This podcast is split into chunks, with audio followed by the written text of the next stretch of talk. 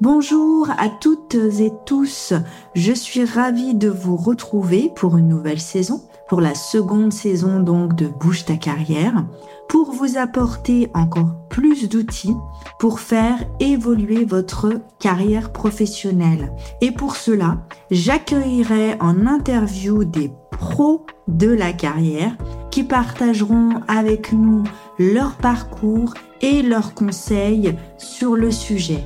Montez le son, prenez un plaid, un thé et nous passons donc aux choses sérieuses.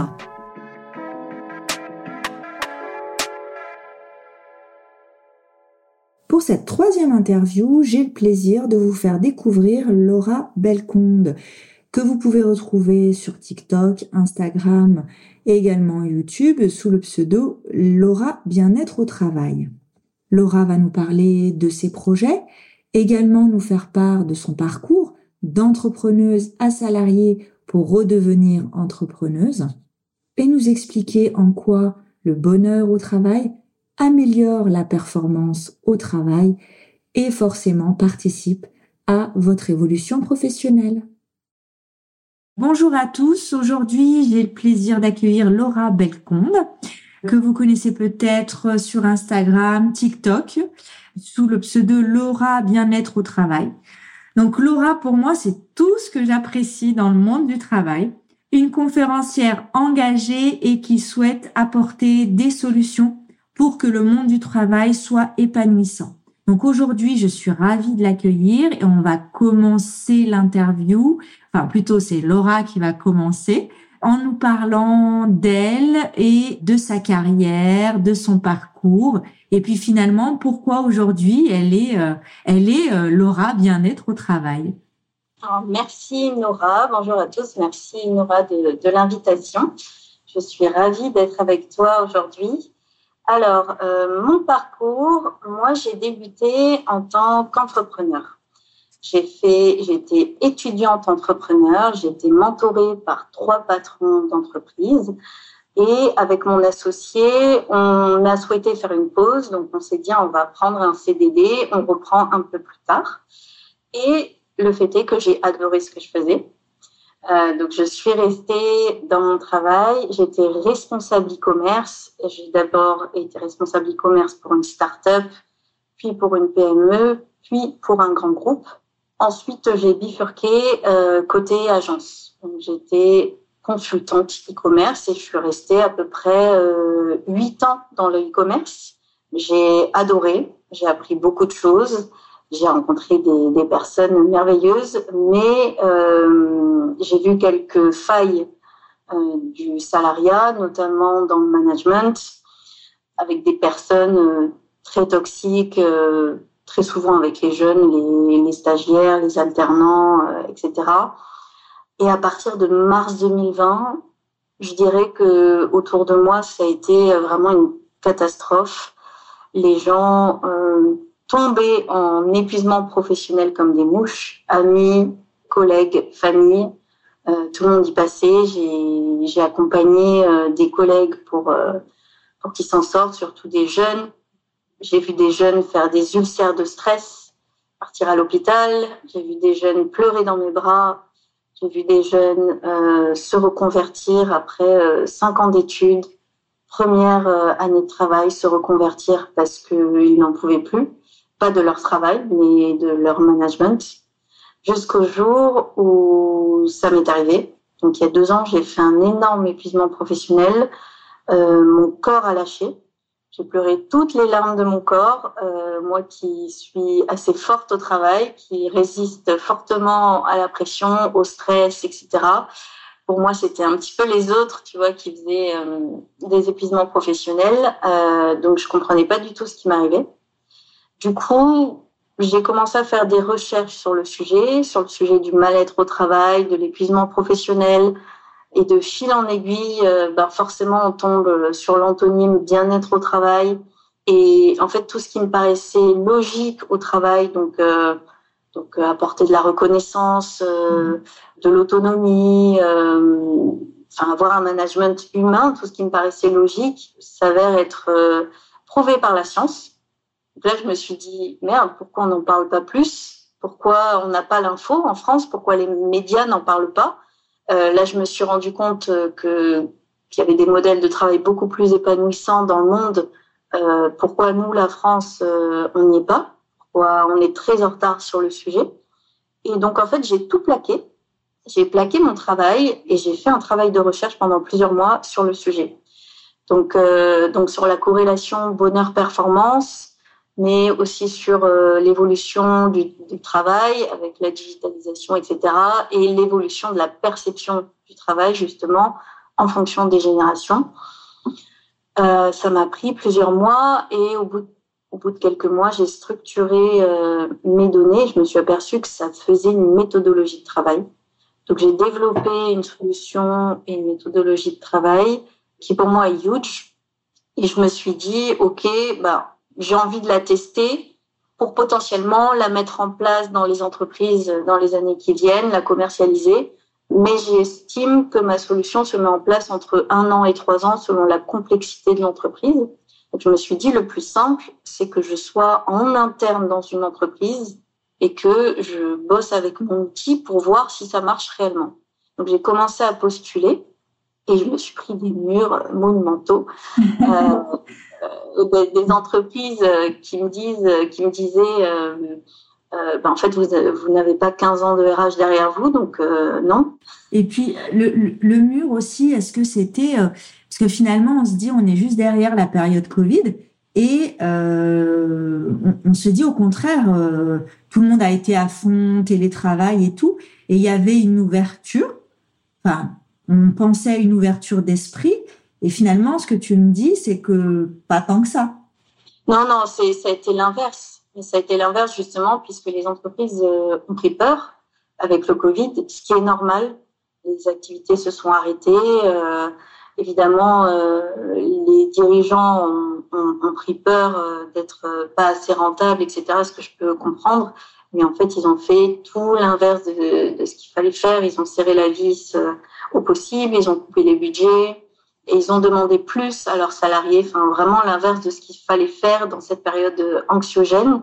Et donc, euh, bah, moi qui arrivais avec euh, une solution de travail en, leur disant bah voilà j'ai vécu ça j'ai vu j'ai expérimenté j'ai fait un travail de recherche j'ai développé une méthodologie de travail euh, et j'ai un mindset entrepreneur donc en fait tout est réuni pour que je puisse vous aider au max et on me répondait euh, non bah non parce que parce que bah vous n'avez pas l'expérience en tant que RH euh, les entreprises avaient peur du changement donc je me suis pris euh, plein de murs et je je comprenais vraiment pas parce qu'à l'époque, euh, à l'époque, on est, on est, très très peu à avoir fait ce travail de recherche quand même en France.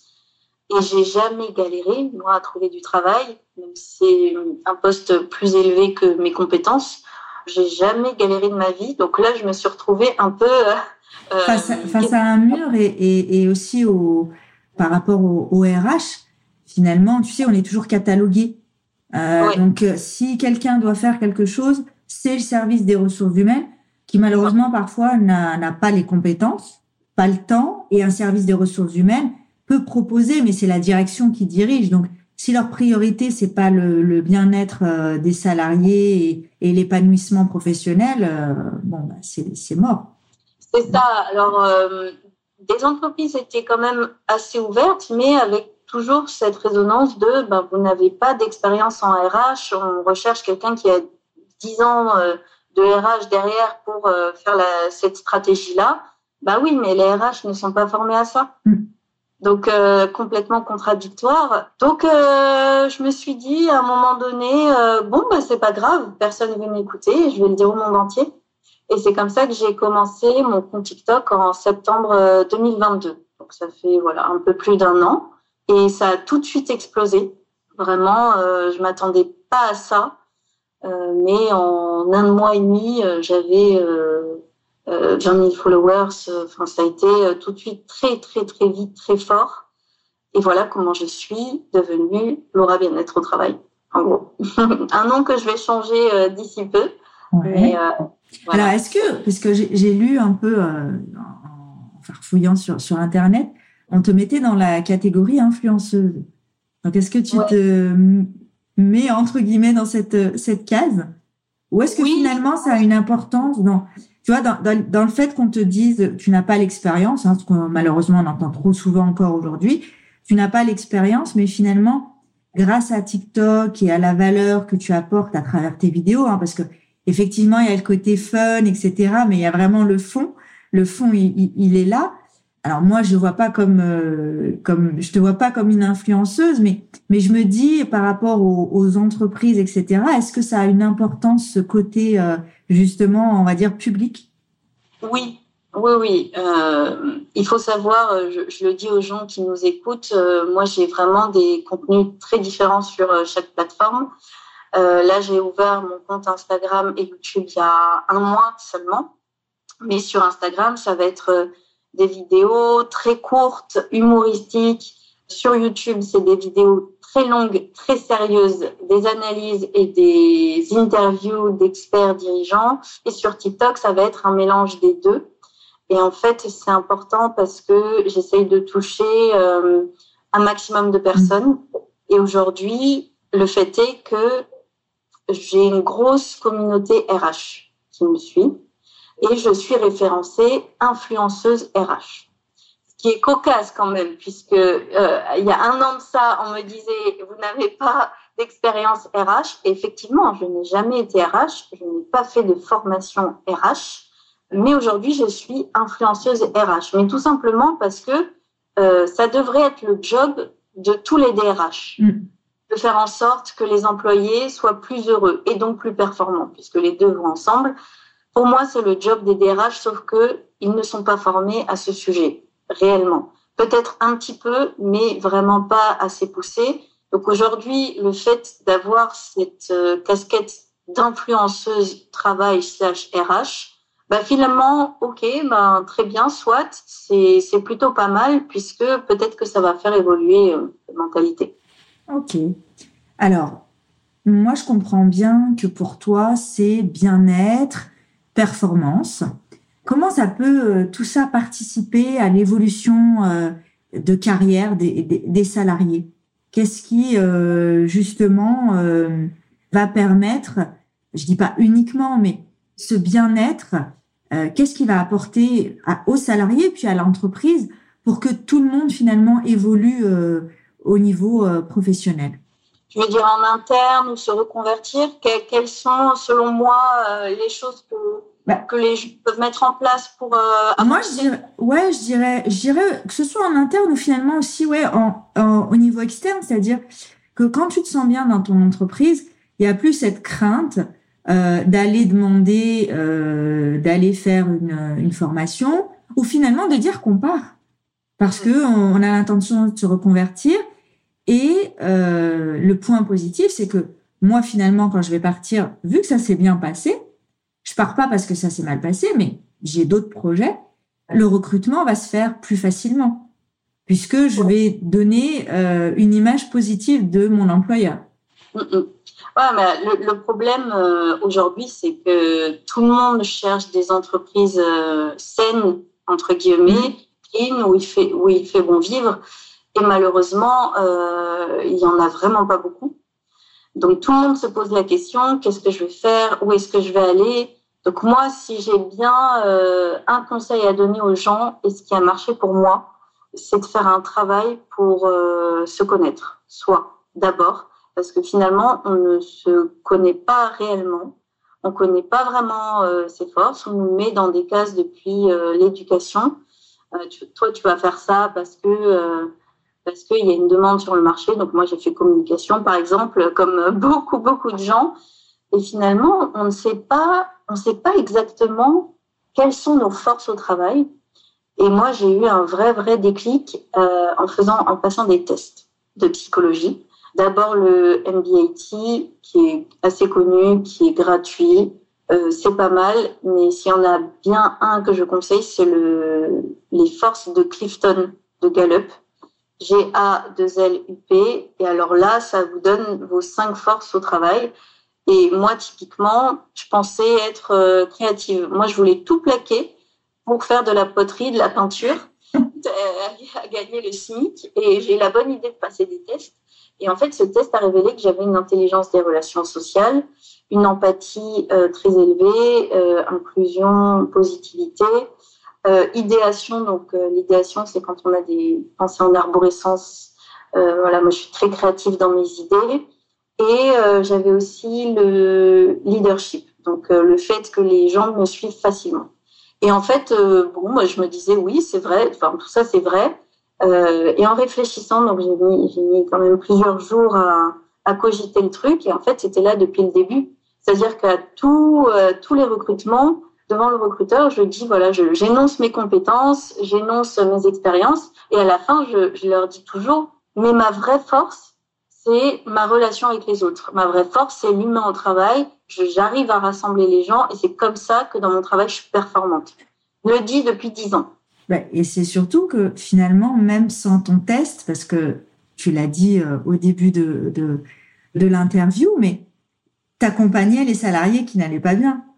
Donc tu faisais, tu veux, tu, c'était pas ton job, mais tu faisais déjà ce que tu as envie et que tu fais aujourd'hui. Tu faisais cet accompagnement, ce soutien et, et et avais, tu avais déjà en tête finalement, mais, mais en fait, ça va pas, tout le monde va mal, mais pourquoi on va mal? Et surtout, pourquoi on n'apporte pas des solutions? Pour, pourquoi, pourquoi on a si peur finalement de ce changement? Ouais, c'est ça, euh, c'est ça. Je, j'ai accompagné des gens en entreprise et puis euh, dans mes deux derniers jobs, mon surnom c'était Chief Happiness Officer. Voilà, parce que euh, je rassemble les gens, parce que je suis la première à proposer des choses, etc. Et donc, à un moment donné, je me suis dit, merde, en fait, c'était là depuis le début. Et c'était tellement évident pour moi, je, bosse tellement comme ça que je ne le voyais même plus. Bah oui, tu as, as, eu envie de faire de la poterie.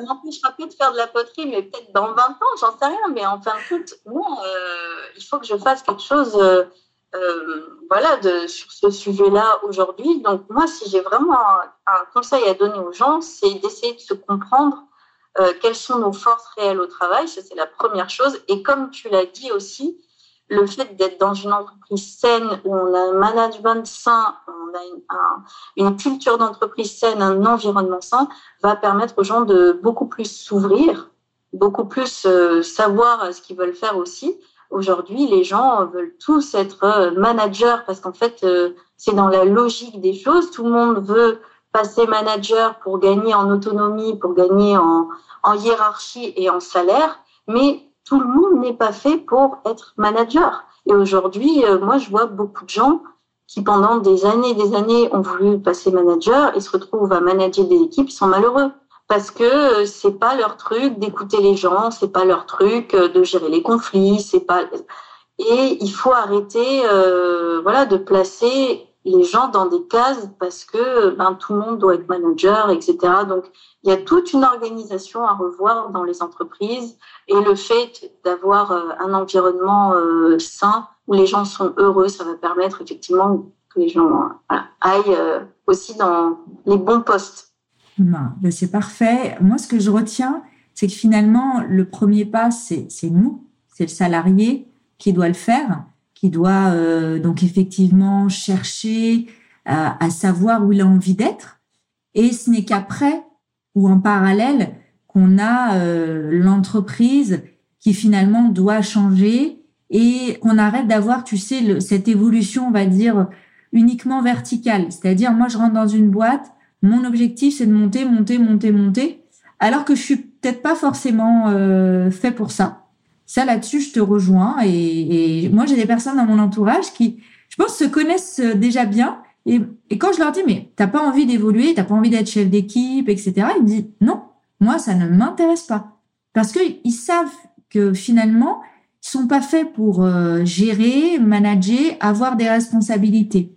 Ça veut pas dire qu'on n'évolue pas professionnellement, on évolue différemment, mais je crois que ces personnes-là, bah, elles se sentent très bien. Elles n'ont pas de pression, elles n'ont pas de risque de burn-out, de mal-être au travail, etc. Mais je trouve que l'idée est vraiment hyper intéressante de, de s'interroger d'abord soi, de faire ses propres recherches pour savoir où on veut aller et comment. Ouais, après, euh, ce genre de test, en fait, moi, je l'ai fait parce que euh, j'étais en arrêt aussi, parce que j'avais le temps. Oui j'avais l'argent parce que c'est pas gratuit non plus, c'est pas très cher mais c'est pas gratuit. Ce genre de test, il peut être mis à disposition par les entreprises et c'est encore plus intelligent de le faire à travers une entreprise. C'est encore plus intelligent que l'entreprise euh, mette à disposition ces tests aux employés pour comprendre réellement qui ils sont, où est-ce qu'ils doivent être, etc. Donc, euh, évidemment, si vous êtes dans, dans une entreprise euh, pas comme ça, euh, pas très saine, etc., euh, qui ne font pas grand-chose pour connaître les gens euh, réellement, qu'il n'y a pas de test, vous pouvez le faire de votre côté en totale autonomie. Et c'est ce que j'ai fait et c'est ce que je préconise parce qu'aujourd'hui, il y a très peu d'entreprises qui le font. Hein, faut pas, faut pas. Mais par contre, s'il y a des employeurs qui nous écoutent, euh, c'est vraiment une grosse plus-value pour l'emploi et pour les gens. Mm. Ouais, moi là, je, te, je suis tout à fait d'accord avec toi, mais je trouve que c'est aussi important de dire aux salariés, il y a des choses effectivement qui ont un coût. on va se dire au premier abord, j'ai pas envie de mettre telle somme pour faire un test, etc. Mais je pense que c'est vraiment un investissement euh, qu'il faut faire, un investissement important. Et puis entre euh, être en mauvaise santé euh, parce qu'on est sur un, job qui nous convient pas du tout et dépenser une centaine d'euros, je pense que l'investissement est, vraiment vraiment important. Je te remercie pour ces conseils. Pour terminer cette interview, enfin je termine à chaque fois un peu un peu de cette façon. Et comme on parle carrière professionnelle, évolution professionnelle, Bon, je sais que euh, tes projets sont, sont récents, sont en pleine évolution, mais donc peut-être pas aujourd'hui, tu n'as peut-être pas de, de, nouveaux projets, enfin peut-être que je me trompe aussi. Vers quoi tu as envie d'évoluer euh, Alors je ne vais pas dire dans cinq ans, tu te vois où? C'est pas la bonne question, mais, mais voilà, comment tu, tu vois les choses, ton, ton, ton évolution, enfin tous tes projets, euh, quel est finalement le, entre guillemets, le but pour toi? Ouais, alors j'ai mille projets. euh, j'ai mille projets. Euh, donc là, je suis conférencière, coach, consultante. Euh, je vais être auteur, je vais écrire des livres. Dans les semaines qui viennent, j'aimerais bien développer euh, un rôle de facilitatrice dans les grandes entreprises. Je pense que c'est vraiment euh, le rôle qui me correspond le mieux, c'est-à-dire accompagner les DRH dans leur politique de bonheur au travail, performance au travail, coacher les dirigeants, les managers pour développer leur empathie dans le management et euh, faire une écoute active des, des, employés et faciliter un petit peu les communications, les relations sociales.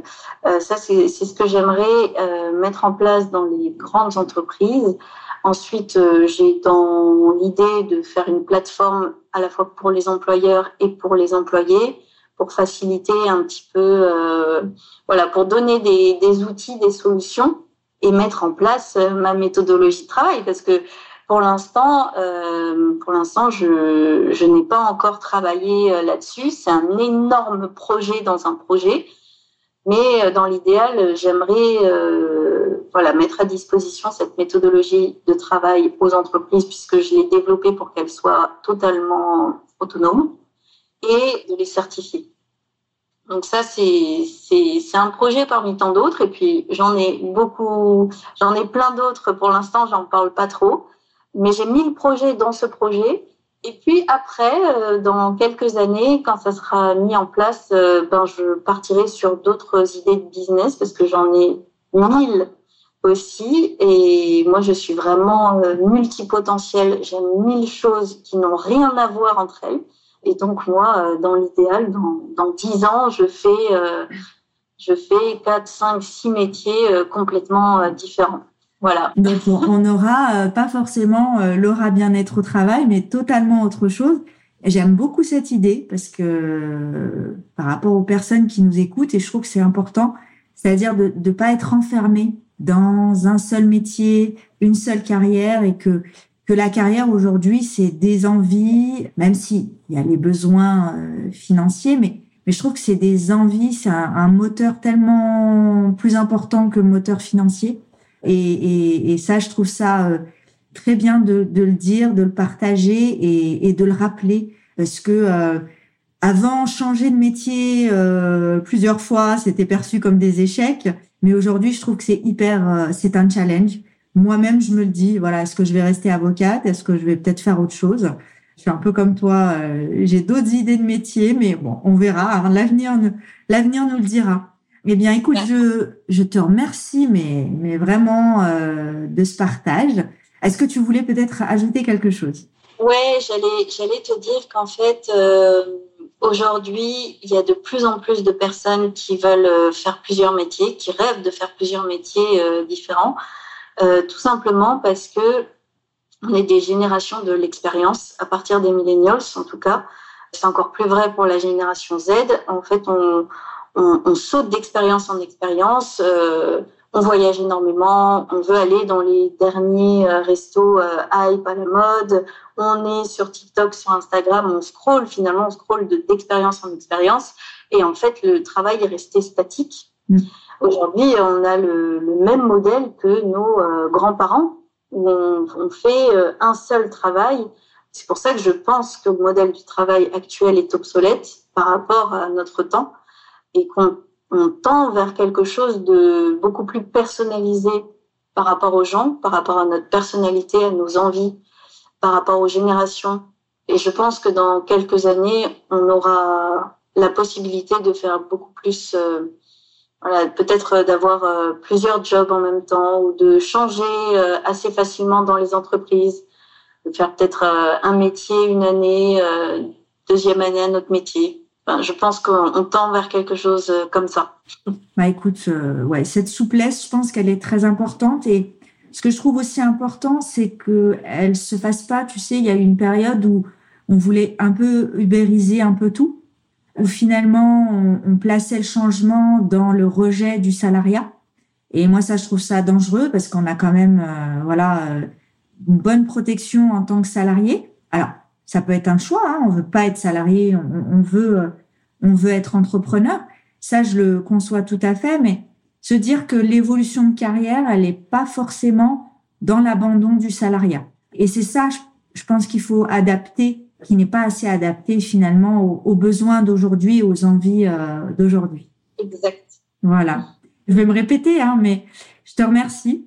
Moi, je, je te suis sur euh, sur Instagram notamment. J'ai pas encore compte TikTok. Je, crois que pour 2024, il va falloir que je m'y mette.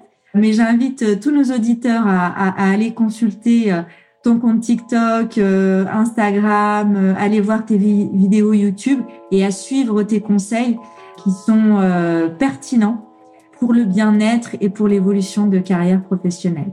Donc merci de votre écoute et à bientôt. Merci pour votre écoute. J'espère que l'épisode d'aujourd'hui vous a éclairé sur les outils à votre portée pour faire évoluer votre carrière. Vous pouvez trouver toutes les ressources mentionnées dans les notes de l'émission. Rejoignez-moi sur Instagram et LinkedIn. Tous les liens sont également dans les notes de l'émission. À bientôt!